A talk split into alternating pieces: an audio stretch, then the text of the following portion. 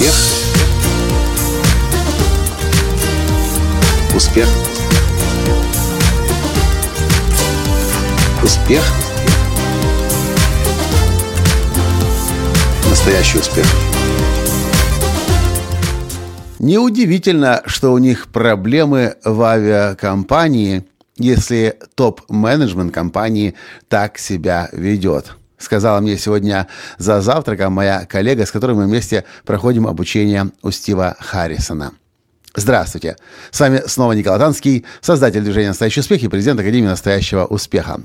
Конечно же, я не буду говорить вам, какая именно компания прямо сейчас вместе с нами в этой же гостинице в Филадельфии проводит свое мероприятие, но наблюдение, конечно, интересное.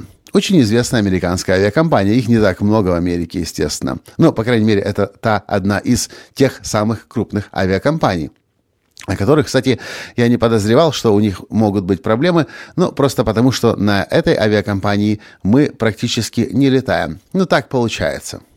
Но сегодня утром на завтраке мы сидели с нашей коллегой из Силиконовой, из Кремниевой долины, и она говорила об этой авиакомпании и о том, что компания проходит через большие сложности и вызовы. Я говорю, а как ты понимаешь, что то есть, понятно, у авиакомпании сложности и вызовы, я об этом не знаю. Но как ты понимаешь, что вся причина в менеджменте, который ты здесь видишь, что ты наблюдаешь? И она мне объяснила. Микола говорит, смотри, я вчера с ними в лифте ездила.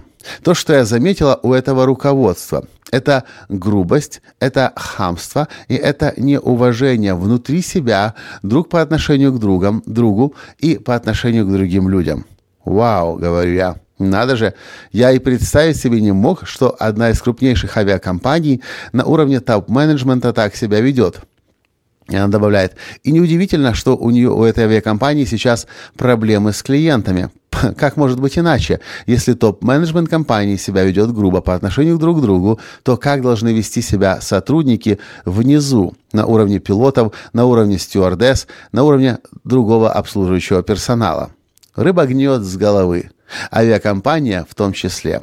Но, видимо, к счастью для этой авиакомпании, сейчас здесь, параллельно с нами, в другом зале, они проходят обучение. И их как раз по ходу, я заглядывал в тот зал, тренируют как раз тому, что такое служение, что такое общение, что такое искренняя забота о других.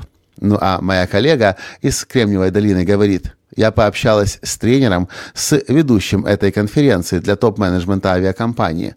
Похоже, она знает, что делает. Похоже, у авиакомпании есть будущее.